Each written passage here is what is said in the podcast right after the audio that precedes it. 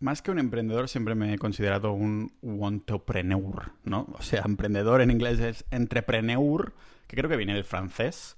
Bueno, tiene que venir del francés.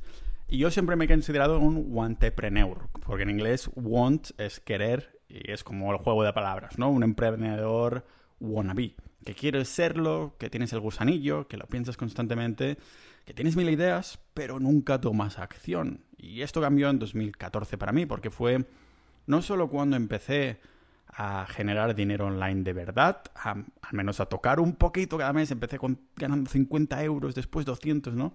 Sino también a seguir una estrategia. Me pregunto eh, si tendrá algo que ver. Lógicamente, aquí podríamos insertar unas coletillas de, de ironía. Para ese entonces llevaba seis años trabajando en un almacén de decalón mientras estudiaba y cuando empecé a generar algunos ingresos online con mis proyectos paralelos me di cuenta de algunas verdades absolutas en el mundo del emprendimiento. La primera es que a todo el mundo le parece fenomenal que te vaya bien en la vida, solo que prefieren que no te vaya tan bien como les va a ellos. También que nadie quiere que hagas mucho dinero y te hagas rico, excepto tú.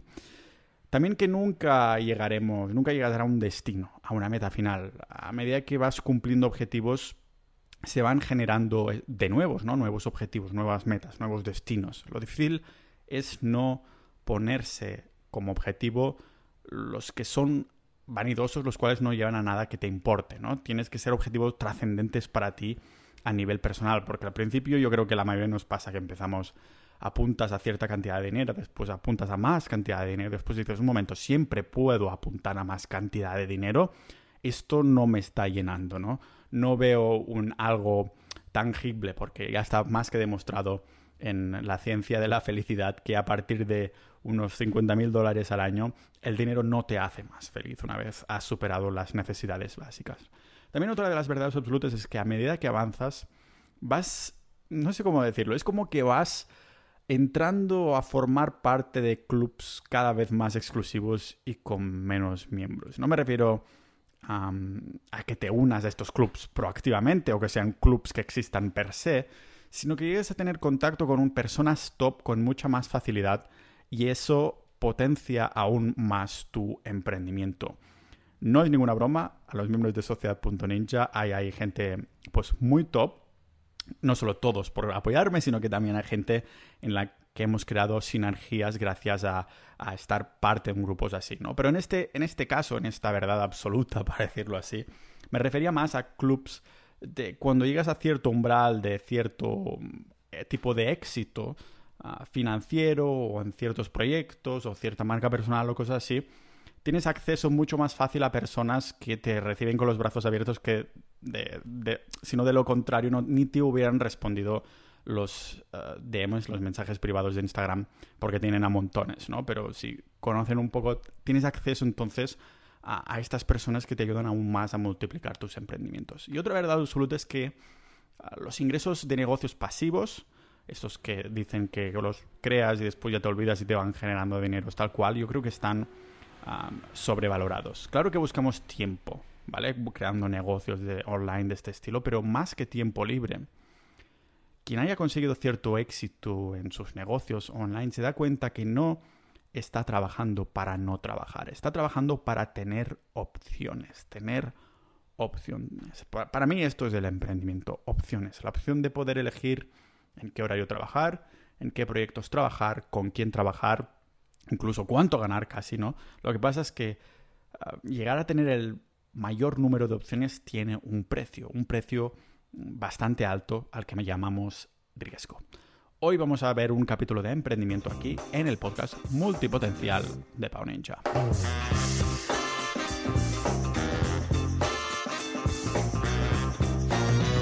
Este episodio está patrocinado, como no, por mí mismo porque este podcast se mantiene libre de patrocinadores gracias a los miembros de Sociedad.ninja. Sociedad.ninja, la comunidad del podcast de los miembros que apoyan este podcast, no solo económicamente para que yo pueda seguir pagando mi tiempo y haciendo episodios como estos, sino que además también tenemos acceso a esta comunidad online de multipotenciales y, como no, tenemos un apartado eh, de, de emprendimiento, ¿no? En el que tenemos negocios online, productividad, en el que tenemos bueno, muchas subsecciones según el, contenido, y ahí, ahí, es un denominador común, ¿no? Aparte la gente de los ninjas de la vida, miembros de Sociedad.ninja que les gusta la pasta, también les mola el emprendimiento. Es, yo creo que el segundo o tercer denominador común ah, de, de, las aficiones que hay más en este grupo de, de multipotenciales. Y además, como no, también tenéis acceso a episodios exclusivos por menos de lo que cuesta cualquier servicio online al mes, por menos de lo que cuesta una cerveza en Suecia al mes, podéis uniros y dar apoyo yendo a sociedad.ninja, porque sí, hay bastantes emprendedores ahí dentro y se crean sinergias muy buenas. Esto de decir la, palabra, la puta palabra sinergias, digo la palabra puta porque así pongo más énfasis, énfasis. Decir esta palabra se está ya prostituyendo un poco, ¿no? También. Ah, sinergia, sinergia. Esto se, creo que se mueve mucho por LinkedIn, aunque no me muevo mucho por esos lares. Ahí sí hay mucho emprendedor también. ¿Cómo definimos ¿no? un emprendedor? Pues es una persona que asume los riesgos que implican empezar su propio negocio. Yo lo definiría así de fácil. Realmente se puede definir emprendedor de mil y una maneras, con una mm, la puedes hacer sonar lo más sexy que la otra, pero no estoy interesado en la definición de emprendedor, sino de ser emprendedor. De esto va el episodio de. Algunas personas nacen con este gen, a otras la vida nos va cultivando este calvo, esta sopa del negocio propio, ¿no? Porque a mí mis padres no son emprendedores, no tienen sus negocios propios y es algo que creo que me, me he ido cultivando.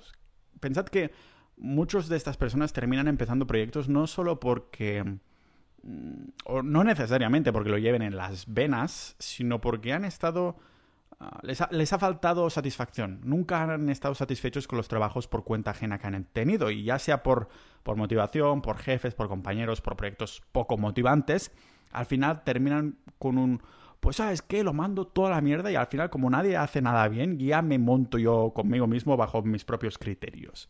Porque al emprendedor no le gustan los negocios, le gustan sus negocios. De lo contrario, ¿quién sacrificaría un trabajo de 9 a 5 para pasar a trabajar aún más horas ganando menos, o al menos inicialmente? Debe ser por esto que muchos de los que empiezan prueban mil y un proyectos para ver cuál eh, se engancha en la pared, como dicen esos de en inglés, ¿no? Throw shit at the wall to see what sticks. Tirar mierda en la pared a ver qué se engancha. Siempre he retirado crear volúmenes ingentes de mediocridad pero no necesariamente de mil proyectos a la vez, no. Si pudiera dar un consejo a mi yo del pasado que tenía en la cabeza, quiero ser emprendedor, le diría, céntrate en un solo proyecto, en una sola cosa, un solo sector. No salgas de ahí hasta haber llegado a una conclusión final. Es lo mismo que enseña el libro The One Thing, solo una cosa sería la traducción de este libro, aunque hace referencia a una sola tarea diaria porque está más centrado en la productividad yo creo que se puede aplicar a encontrar ese único proyecto en el que, en el que iniciar, en el que emprender. Elegir ese único medio, único sector, único proyecto fue lo que marcó la diferencia para que me empezara a ir mejor. Si quería tocar que si publicidad, que si SEO, que si no sé qué, no, yo dije solo SEO y no salgo de aquí hasta ver si puedo ser rentable o no. Céntrate entonces en una sola cosa, una sola cosa y ahí crea todos los volúmenes ingentes de mediocridad hasta que la ah, escultura empiece a tomar forma. Muchos emprendedores lo quieren tener ya todo encarrilado en 30 días. Lo quieren todo funcionando y generando rapidísimo. A ver, si os doy la opción de firmar un contrato en el que se estipula que de aquí a 5 años serás millonario o tendrás éxito con tu negocio, lo que sea tu versión de éxito en un negocio, pero hasta entonces, hasta estos cinco años, no ganarás nada de dinero, ¿lo firmarías? Es decir, si te doy este contrato y digo, hey, dentro de cinco años vas a ser millonario, pero tienes que esperarte, ¿lo firmarías? Me juego un huevo, acabo de comprar un, huevo de, vaca. Bueno, no es de vaca porque las vacas no tienen huevos de toro, que me voy a acordar y me voy a comer. Así que me juego uno de estos huevos, no uno mío, a que la mayoría habéis pensado que sí lo firmarías. Estabais conduciendo escuchando mi voz súper sexy de calvo y os habéis dicho, pues claro, Pau, que lo firmaría. Entonces, ¿por qué queremos llegar ahí sin antes comer mierda durante X tiempo? ¿Por qué no puedes aguantar tus, yo qué sé, Bitcoin 5 o 10 años y callarte la puta boca? ¿Por qué no puedes comer algo de mierda de tu negocio un tiempo mientras conoces el sector y te vuelves un máster. Porque estamos obsesionados con los atajos. No entiendo la gente, estas, estas prisas, las prisas de la gente. El Ferrari, el Ferrari que te quieres comprar seguirá ahí dentro de cinco años. Quizás incluso habrá algún modelo mejor, yo qué sé. No entiendo de coches. La mayoría dice que firmaría este contrato y aún así no viven como si lo hubieran firmado. El 90% del éxito de un proyecto viene de hacer algo, algo poco extraordinario o hasta aburrido para los demás, de forma repetida y durante periodos de tiempo jodidamente largos. Este es un tweet que hice y, lo sigo pensando desde que publiqué este tweet hace unas semanas, ¿vale? En otras palabras, lo que quiero decir es que céntrate en el crecimiento sostenible. Un consejo que tiene todo el sentido del mundo, pero que no queda bien en una portada de un libro porque no suena ni cool ni, ni glamuroso, ¿no? Crecimiento sostenible. No, es mejor 30 días de ser rico o algo por el estilo. Los emprendedores que conozco que han tenido éxito en sus proyectos es porque han solo persistido en ellos sin intentar correr. Crecimiento sostenible significa meterte en negocios en los que solo te verías trabajando tú a largo plazo. Si empiezas algo que con, la intención de solo estar ahí un año a ver si lo petas, olvídate, ¿vale? Por esto no me meto yo en dropshipping y cosas por el estilo, porque solo creo en tomar esas acciones que únicamente me servirán de cara a un horizonte lejano. Cuando actuamos así, esa pequeña obsesión que muchos aún tenemos y nos palpita algunas veces para intentar hacerlo rápido, disminuye. Cuando pensamos en este largo plazo. Ojalá desapareciera, pero solo disminuye. Yo, por ejemplo, lo que hago con mi podcast, lo puedo, me puedo viendo hacer el podcast hasta morir. La creación de contenido lo puedo hacer hasta morir, me veo haciéndolo hasta morir. El gimnasio lo puedo hacer hasta morir, me veo haciendo el gimnasio hasta morir. Todo el mundo quiere ingresos pasivos, que resultan ser el resultado de esfuerzos pasados. Pero irónicamente, nadie quiere pasarse 12 horas delante de la pantalla cobrando 0 euros durante meses. Si no estás dispuesto a picar piedra, olvídate, olvídate de emprender y quizás tengas suerte y te terminas mm, enamorando del trabajo aburrido como he hecho yo con montones de procesos. Pero te prometo una cosa, tu trabajo te trabaja más a ti que tú trabajas a tu trabajo. Me refiero a que el hecho de picar piedra es lo que curte tu carácter y te curte como persona y como emprendedor. El escultor que literalmente está picando piedra, tiene, él unos antebrazos de Dios sin ni siquiera haber terminado la estatua. Pensemos que el trabajo poco glamuroso que estamos haciendo nos está cultivando un rasgo mientras lo hacemos, en vez de pensar ah, en cuál será el resultado final. Claro que no se trata de hacer el primer trabajo que parezca emprendedor a lo tonto. Lo puedes. Mm, la puedes cagar con un producto, con el equipo, eligiendo el sector y muchas cosas más. Pero, por ejemplo, hay una incubadora en Silicon Valley en el que tienen una lista de cosas que buscan cuando consideran si aceptan un negocio o no en su incubadora para financiarlo y hacerlo crecer. Una de las características que quieren que estos potenciales negocios tengan para ser aceptados es que tengan experiencia en ese sector. Muchos otros piensan que haber tenido una idea de un sector que no conocen ya lo petan. No, si esa incubadora pide experiencia en el sector es porque en el 99% de las veces la mayoría de negocios no son negocios nuevos, sino pequeñas variaciones de negocios que ya existen y recordemos cuál es el secreto del éxito, ser el primero o hacerlo diferente, notablemente diferente, o ser el mejor. Si abres un bar a la esquina contraria de tu barrio y lo haces mejor que el bar de toda la vida, los clientes terminarán viniendo hacia ti. No necesitas nada nuevo, no necesitas una idea innovadora, no necesitas ser el, primero, solo hacerlo mejor de ese sector o esa ubicación o ser diferentemente mejor. Elon Musk no creó el primer coche eléctrico, creó el mejor. Jeff Bezos no creó la primera tienda online o de libros, creó la mejor. ¿Y qué se necesita para que un producto o servicio se considere el mejor? Pues sistemas, automatización, delegación y un buen nicho, claro.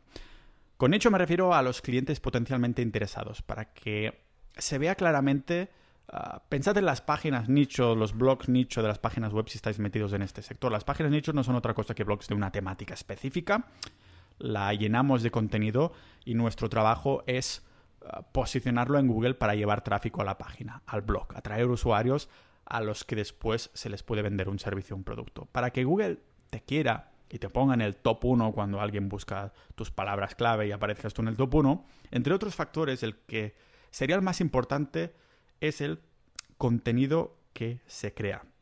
Os puedo asegurar que los otros factores no afectan casi en absoluta en comparación a cuando he puesto un buen copywriter, un buen redactor a escribir contenido para uno de mis blogs.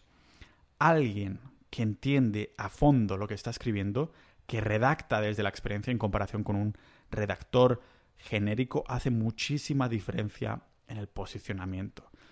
Las piezas de mis blogs que, estoy días y días escribiendo, que podéis ver en pau.ninja, estoy ahí buscando y experimentando, terminan posicionando bien arriba por este motivo, porque conozco en ese momento, al menos a fondo, de lo que estoy escribiendo. Estoy buscando un montón de información, estoy haciendo una labor casi, mm, bueno, casi no, realmente periodística. Esto también se puede extrapolar a todos los otros negocios.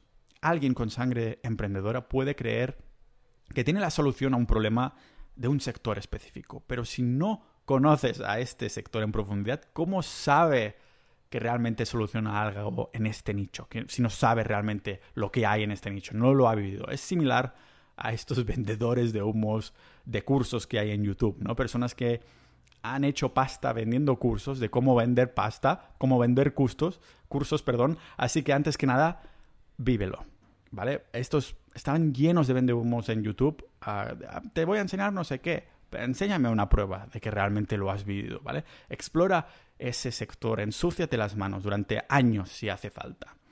No puedes vender un libro sobre vender si no has vendido nunca antes en la vida. No puedes crear el mejor coche eléctrico si no conoces a fondo el sector, por muchas ideas que creas tener.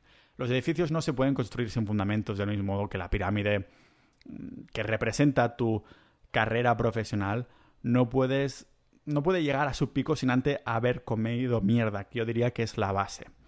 ¿Qué te hace pensar, no? Que puedes empezar un negocio y ser emprendedor de éxito en 90 días, mientras que para sacarte un grado de física te tomará al menos 4 años. Eso es no respetar los que sí lo han logrado, que han tenido que comer mierda antes que llegar al título. No escuches tampoco los consejos de alguien que te dice cómo tienes que jugar, como este podcaster calvo si esa persona siempre ha estado mirando cómo los demás juegan y nunca se ha ensuciado las manos, ¿para qué tendrías que tomar consejos de alguien así? Es como leer libros sobre storytelling, ¿no? Contar historias sin antes haber intentado explicar tú primero historias. No, intenta explicar tus historias primero y después lee y haz cursos sobre storytelling, porque entonces cobrará todo el sentido del mundo, sabrás de lo que te están hablando. En vez de ser un emprendedor y buscar negocios como un perro ahí oliendo culos de los demás, del rollo, a ver dónde hay negocios, siempre tengo el chip activado. Tiene más sentido empaparse de sectores que nos apasionen, pero teniendo siempre puesto el sombrero de emprendedor en todo momento. Al fin y al cabo, un negocio no deja de ser, bueno, solucionar un problema y asegurarte que los cálculos salen, que las hojas de Excel salen, porque siempre hay problemas que solucionar en cada maldita industria. ¿Dónde está el problema? ¿Es mucho problema? ¿Hay alguna manera de solucionarlo? ¿Puedo cobrar por ello, lógicamente? Eso es lo que hicimos, por ejemplo, en un plugin para podcasters donde ah, voy a poner el, link también ah, en, las notas del episodio. más que nada, es un plugin que hicimos, ¿no? Que yo necesité como buen podcaster y como tengo un blog solo del podcast, es un plugin que te coge directamente ah, para los podcasters. Por ejemplo, saco este episodio de hoy. Pues el plugin lo que hace es coger los enlaces de YouTube, de Spotify, de iVoox, de Google Podcast y todo lo demás y te lo pone directamente en esa entrada del blog, en ese episodio específico, ¿no? no sé, lo que llevará, yo creo, un negocio a la viralidad es cómo de bien se solucionemos estos problemas. Pero claro, para empezar bien un negocio tienes que entender lo que vendes, comprenderlo. Las decisiones estratégicas que podemos hacer son directamente proporcionales a la cantidad de apalancamiento que podemos emplear. ¿Y qué quiero decir con esto? ¿Qué quiero decir con esto del apalancamiento? Veréis, me leí la biografía de Stephen Schwarzman, que es quien fundó Blackstone y, para mí este libro fue como una bofetada celestial. El bueno de Stephen comentaba que es más fácil construir un negocio pequeño que uno grande porque el talento, los profesionales con talento que tienes que atraer, pues prefieren oportunidades que ya son grandes, ya han escalado. Y tiene todo el sentido del mundo. El emprendimiento, una cosa que aprendí de Alex Morosi es que el emprendimiento no deja de ser una ecuación. Aparte del gen que puedes tener o dejar de tener, no deja de ser una ecuación. Una ecuación que es emprendedor multiplicado por mercado, multiplicado por entregable, multiplicado por idea de negocio. Como más salto sea el nivel de cada uno de estos elementos, más éxito tendrá el negocio. Un emprendedor de nivel 100 con un mercado de nivel 2, pues le puede ir bien, pero no será algo extraordinario. La oportunidad en este caso será dos de estos elementos. El mercado multiplicado por la escalabilidad del entregable, es decir, del producto o servicio que entregamos, para decirlo así, al cliente. ¿Os acordáis de esa frase que os he dicho al principio, que la premisa de la escalabilidad es el apalancamiento? Pues bien, imaginaros una pirámide. En la base de esta tenemos, digamos que esta pirámide es la escalabilidad de tu negocio. Y en la base tenemos tiempo que serían las horas de trabajo, ¿no? Cuando empezó todo el rollo de trabajar por, por horas en la revolución industrial, ese es el único apalancamiento que había. Así era como los campesinos también curraban y así era como los nobles tenían campesinos trabajando para ellos. Después en el segundo nivel tenemos el capital, es el segundo nivel de la pirámide, en el que cuando Occidente empezó a acumular riqueza, salieron de ahí el bueno de Warren Buffett, por ejemplo. Aquí se utiliza la pasta en vez de las, solo las horas, la pasta para multiplicar lo que es tuyo. Aquí podemos multiplicar la primera base con el capital, es decir, trabajo multiplicado por capital. Después, subiendo la pirámide en el tercer nivel, tenemos el código, lo que llamaríamos código o, bueno, también lo podríamos llamar automatización, que está ya casi en la punta de la pirámide, un tipo de apalancamiento en el que no necesitamos permisos de nadie. Costa cero tiempo y virtualmente cero dinero. Como por ejemplo, podemos poner a las mil y una ¿no? startups que lo han petado solo con código, con software de algún tipo que no son pocas. Podríamos nombrar, yo que sé, a Spotify, podríamos nombrar a YouTube, podríamos nombrar a Instagram, algo así. Y después, a la punta del todo de la pirámide, tenemos el contenido. Está ahí, en contenido englobamos tanto la creación de contenido o también de medios, ¿no? Que pueden llegar a mover muchísima pasta. Pensamos en, en España teníamos el Rubius, Ibai, también fuera MrBeast, PewDiePie.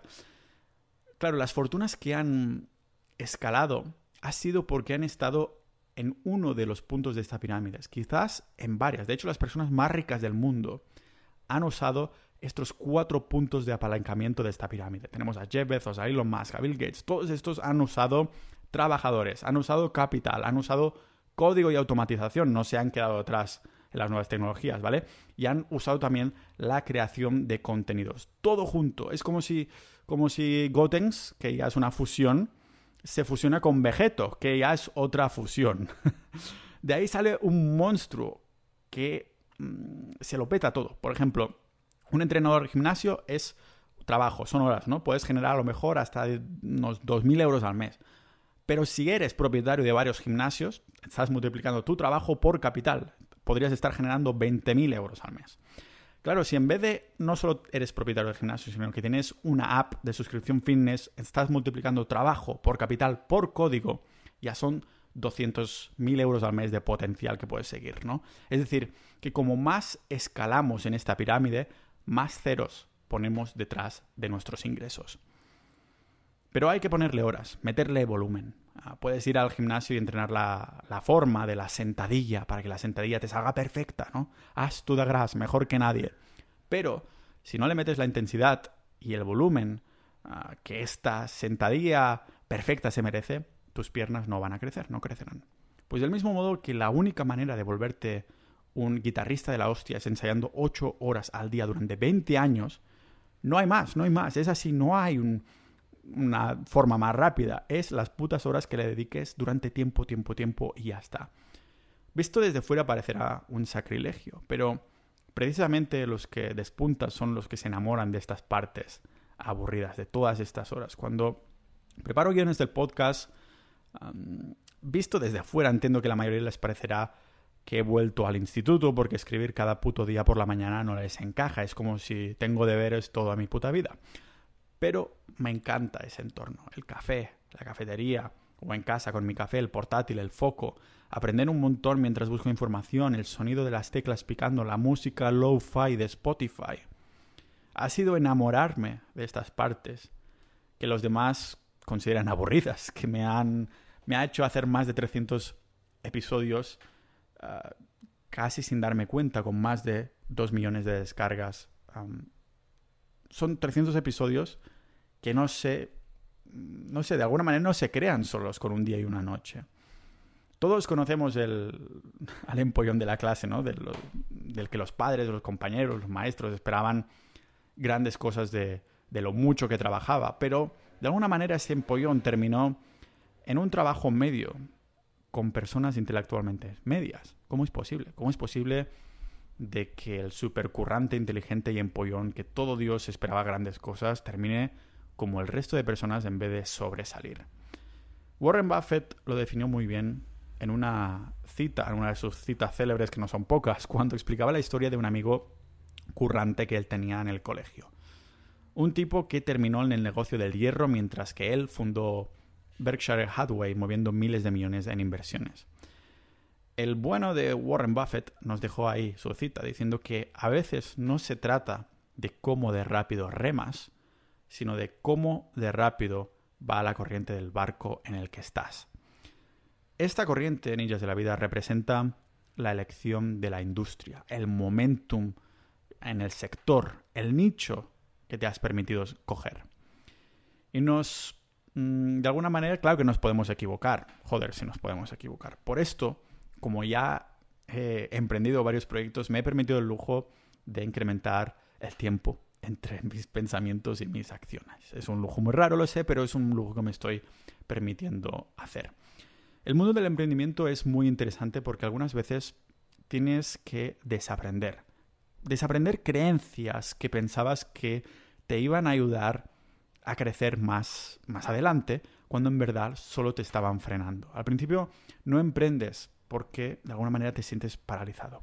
Ahí sí tienes que reducir el tiempo y empezar a tomar acción. Pero hay un punto en el que empiezas a volverte más y más bueno en tomando acción, similar al day game en este sentido, hasta llegar a un punto que terminas como rompiendo cosas. O sea, tienes que empezar a incrementar ese tiempo entre pensarlo y hacerlo. Esto nos da más espacio para tomar decisiones que son más racionales. Es como cuando quieres comprar un gadget, un juguete nuevo, ¿no?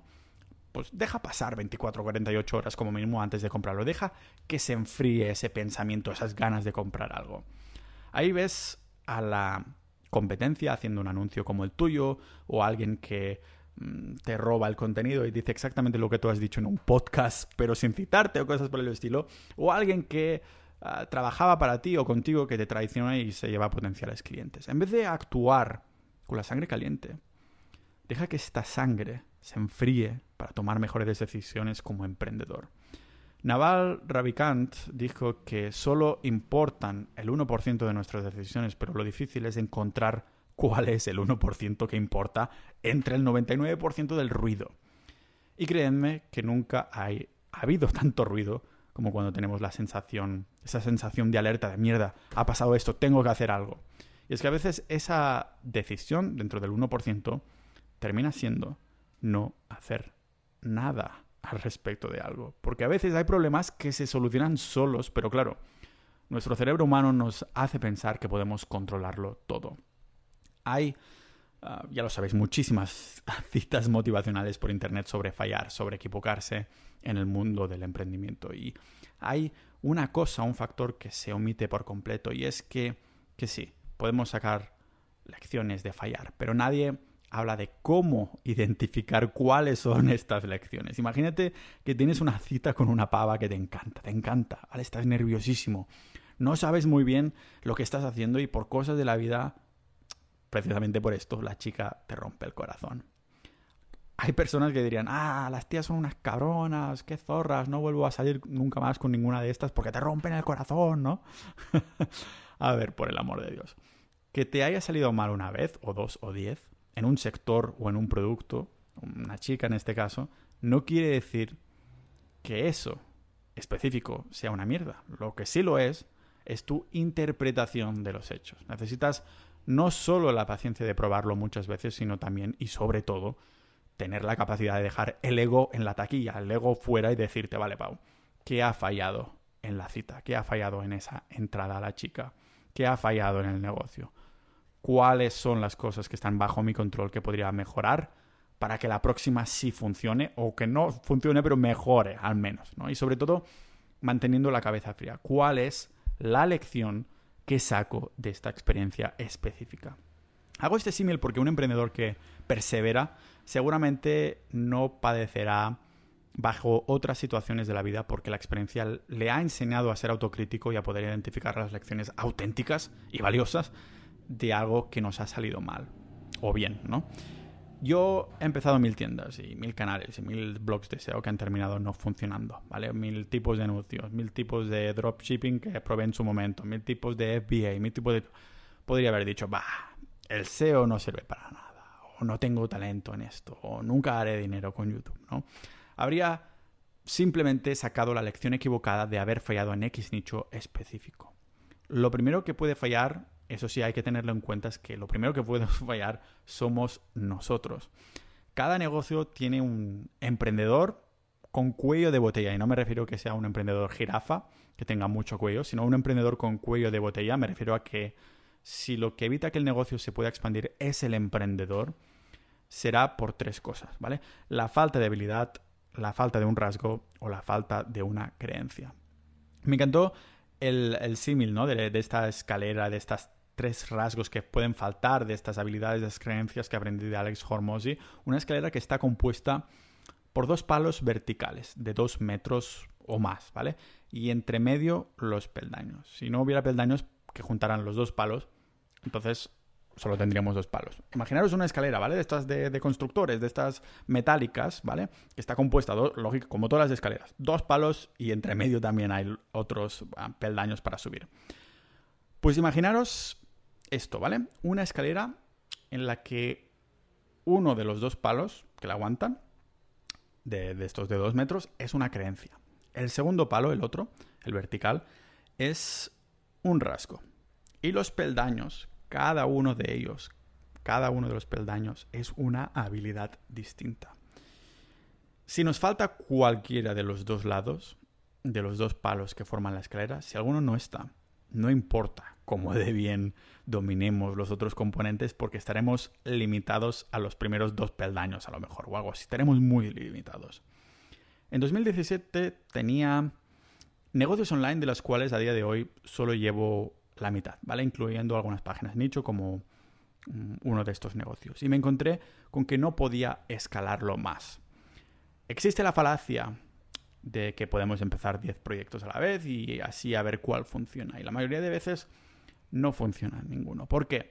Pues porque hemos empezado 10 a la vez. Podríamos haber elegido cualquiera de los 10 para hacerlo funcionar y que funcionaran todos los 10 al 100% si hubiéramos elegido uno. Si no funcionaron es porque nos dedicamos a los 10 a la vez y no solo en uno. En esta escalera, lo que me faltaba en, este, en esta comparación era foco en un solo sector, centrarme en una sola cosa. Lo que era una creencia, una, carencia por una creencia, ¿vale? Por ejemplo, otras creencias vendrían a ser, soy el mejor SEO, o soy el peor SEO, ¿vale? Escribo fatal, o soy el mejor escritor que yo qué sé, ¿vale? No tengo ni idea de administrar una comunidad, o qué fácil es administrar una comunidad. En verdad, estas creencias que nos limitan a escalar, subir por los peldaños, son creencias que se solucionan creando un peldaño de una habilidad.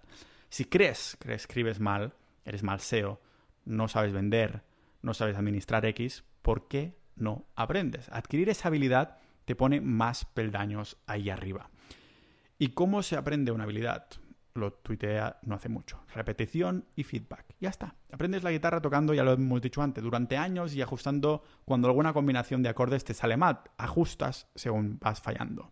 Aprendes a entrarle a tías, entrando a muchas y pensando en cómo podrías mejorar en la siguiente interacción en comparación con la última. Honestamente, claro que sufro de inseguridades, como todos supongo, como todos vosotros que me escucháis y me miráis. Ha, sido al demostrarme que algunas de estas inseguridades eran solo creencias, cuentos que me decía a mí mismo, ah, de, de algún modo, decirme que eran falsos, o más bien activamente rompiendo estas creencias para ver si en el otro lado eran verdad o no. Fue entonces que digamos que pude superar ciertas barreras y algunas que seguramente aún tengo. No fue hasta entrar a 10 días que entonces dices, ostras, tal vez no soy tan feo como pensaba, o tal vez esto de la calvicie es una puta tontería, porque sí que estoy ligando. No fue hasta que te den te dan ahí teléfonos o sales con chicas que has conocido por la calle que rompes la creencia que te hacía pensar que algo así no se podía hacer. Cuando empecé con las membresías era la primera vez que pedía a mi audiencia, a mis seguidores, que pasaran la tarjeta de crédito, ¿vale? Que pasaran la tarjeta calentita porque confiaban en mi contenido. Era la primera vez que se lo pedía. No creía que nadie iba a pagar 10 euros para escucharme más o entrar a mi comunidad. Cuando pude pasar esa barrera, romper una creencia y por lo tanto poder subir más en esta escalera, ¡pum! Miles de euros más mensuales en los ingresos. En cambio, ¿cuál es la evidencia de que no funcionarás como emprendedor? ¿Cuál es la evidencia de que eres el mejor Internet Marketer? ¿Cuál es la evidencia de que eres el peor Internet Marketer? Con eso yo creo que ya pasamos a los rasgos personales que, que siguen un poco el mismo camino si nos lo paramos a pensar. ¿Cuáles son las historias que te cuentas a ti mismo como emprendedor? ¿Vale? Tuve una charla con un miembro de mi comunidad en mi viaje por aquí Latinoamérica, ahora estoy en Costa Rica, y me dijo, tengo traumas desde que era pequeño y es por eso que, soy así, ¿no? Del rollo, soy así porque tal. Y, le dije, mira, lo siento que te pasara todo esto, pero me parece que esta historia que te cuentas sobre ti mismo es muy conveniente. Es muy conveniente decirte que tienes ansiedad y estrés por X motivo. Si ya te hicieron sufrir, ¿por qué das el poder a esas personas de hacerte sufrir aún más con estos rasgos, estas historias que te cuentas a ti mismo? Lo que pasa es que es incómodo sufrir a través del cambio que comportaría cambiar nuestra identidad. O la historia que nos decimos sobre nosotros mismos, lógicamente. Nuestra identidad fluye con el tiempo, ninjas de la vida, y tendríamos que ser capaces de cambiarla con el carácter y las habilidades que adquirimos dependiendo de lo que el negocio requiere si queremos empezar o a escalar también. Si no eres una persona paciente, pues necesitas volverte paciente. Es decir, macro es igual a velocidad, micro es igual a paciencia. Si quieres ser una persona reputada, pues necesitas priorizar la integridad de tu persona, lo que significa que algunas veces tendrás que sacrificar algo. Si quieres disciplina y, y tener foco, significa que te tienes que convertir en una persona que pueda decir no a ver, una estrategia empresarial no deja de ser a lo que dices no. Aunque en papel mm, esta cosa parece, parece que tendría sentido, ¿no? Esta estrategia. E, eso es exactamente la estrategia empresarial. Decir no, decir en qué cosas no queremos invertir. Las personas que han tenido más éxito son las que han, han podido decir más la palabra no. Las habilidades son fáciles de, conseguir, ¿no? Bueno, más o menos. Te compras el curso, los libros o vas a picar piedra en el sector para aprenderlo. A eso me refiero. Habilidades para dominar ese mercado, no habilidades del, emprendedor, que estas son distintas. Lo que es más chungo de conseguir es las aptitudes necesarias. Pensad que Warren Buffett también comentó que en su empresa buscan tres cosas específicas en las personas que, que contratan. Solo tres aptitudes que estaréis de acuerdo conmigo que todo emprendedor debería tener. Son aversión al riesgo, pensamiento largo plazista y comportamiento moral. Porque podrías tener 30 años de experiencia en un sector y hacer una apuesta que se va a cero y perderlo absolutamente todo. En cambio, solo tienes que tener éxito una vez, como dicen. Me he leído ya montones de biografías y, y no termino de entender eso de ir a lo loco en un negocio? ¿Qué, hay? Claro que hay algún loco que lo ha puesto todo y sale ganando, sin duda, pero no confundamos a este loco con alguien al que no deja de salirle bien la jugada y es porque sabe mitigar el riesgo más que nadie. Y eso he visto lo que hacen también lo que tienen, los que tienen éxito, mitigar el riesgo al máximo posible, al máximo a la baja. Sacrifican oportunidades que potencialmente tendrían unos retornos estratosféricos para no arriesgarse a perder dinero. No es casualidad que la mayoría de personas que conozcamos piensen todo lo contrario, sino mira la cantidad de gente que compran lotería, donde se centran en las posibilidades de ganar y no en las posibilidades de perder, que son virtualmente un 100%. La mentalidad del emprendedor es cómo me puedo asegurar que no puedo perder. Lo que es interesante aquí es que si no pierdes durante suficiente tiempo, entonces ganas por defecto. Por eso crear una empresa de cero es difícil de plantear, pero imaginaros una empresa familiar, ¿no? Las, las familias piensan en el largo plazo, piensan en generaciones, en décadas hacia adelante. Los que piensan en el largo plazo no van, como dicen en inglés, como redondeando esquinas, ¿no? Piensan en calidad del producto, piensan en el soporte, en estrategia competitiva para dentro de unos años, ¿no? Todo lo bueno. Y yo pensando en todos los emprendedores que he conocido que sé de buena pasta, que lo han petado y lo están petando, mirándolo en perspectiva veo que cuando se, se expresan hablando, como más de largo plazo hablan, mejor les va. Como más pequeño eres, más inestable es el negocio y también tu experiencia como emprendedor. Pero con el tiempo, a medida que vas expandiendo estos horizontes, podremos empezar a tomar mejores decisiones porque empezamos a pensar, bueno, si hago esto durante cinco años, ¿ganaré? La respuesta es que seguramente sí. Pensad en el, en el emprendedor de éxito. Me refiero a los que recordamos, esos emprendedores que recordamos, los que tenemos como referentes cuando nos dicen la palabra emprendedor. ¿Quién os viene a la mente?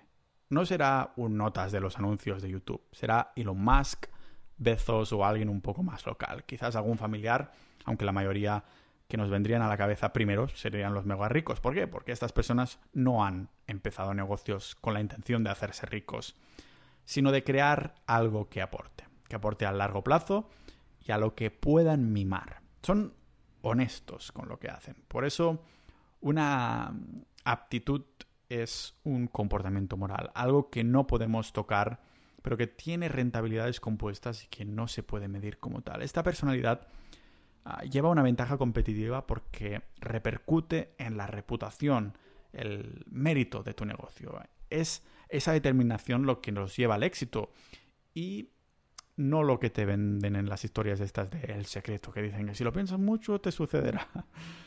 Decirte que eres un emprendedor de éxito delante del espejo no sirve de absolutamente nada, porque en el momento en el que añades la palabra por qué detrás, se descubre la realidad soy multimillonario, porque... Mierda, no lo soy, te das cuenta, nuestro cerebro está ahí presente, ya lo sabía, el truco está en que si podemos utilizar la palabra por qué a reforzar creencias personales que sean buenas y que algunas veces son muy débiles dentro de nuestro, entonces sí que nos la podemos creer, ¿vale? Porque son verdad y las podemos potenciar. ¿Crees que no eres paciente? Crea una afirmación con la palabra por qué detrás y a ver si tienes rasgos de paciencia. Quizás si te lo has demostrado a ti con acciones, puedes empezar a creer que eres ese tipo de persona que quieres ser. Del rollo, soy paciente porque estuve X días haciendo esto hasta que me salió. Soy sabio porque manipulo el tiempo como manipulo mi minga. Es decir, tenemos que crear argumentos, no afirmaciones. Olvídate del secreto. Y esto vendría a ser un poco mm, lo que os quería comentar hoy, ninjas. No sé, estaba bastante emocionado hoy porque llevo, estoy probando distintos negocios nuevos, algunos que he revivido de que hacía tiempo que no tocaba, de tipos de negocios como publicidad pagada, este tipo de cosas. Y entonces de alguna manera pues me ha vuelto a encender la chispita, ¿no? Aunque yo ya me doy cuenta cuáles son los nichos, cuál es hoy el sector, sobre todo el medio en el que estoy más cómodo y en el que puedo generar más dinero. Pero nunca había hecho un episodio en la, mentalidad del emprendedor y espero que os haya servido de, de, utilidad. Pensad que si queréis uniros a nuestra sociedad.ninja será una manera de apoyar este tipo de contenido y de chatear ahí también con otros emprendedores con multitud de intereses, escuchar episodios exclusivos Ah, tenemos ahí también conjuntas, boletines, boletines solo para los miembros también y por menos de lo que cuesta una cerveza en Noruega al mes. Yo digo que si has llegado hasta aquí, tal vez, seguramente, te valga la pena apuntarte a Sociedad.ninja. Muchas gracias por escucharme también a los miembros actuales de Sociedad.ninja que han apoyado al podcast hasta hoy. Estos episodios son posibles gracias a vosotros. Nos vemos en el próximo episodio de este podcast multipotencial de Pau Ninja.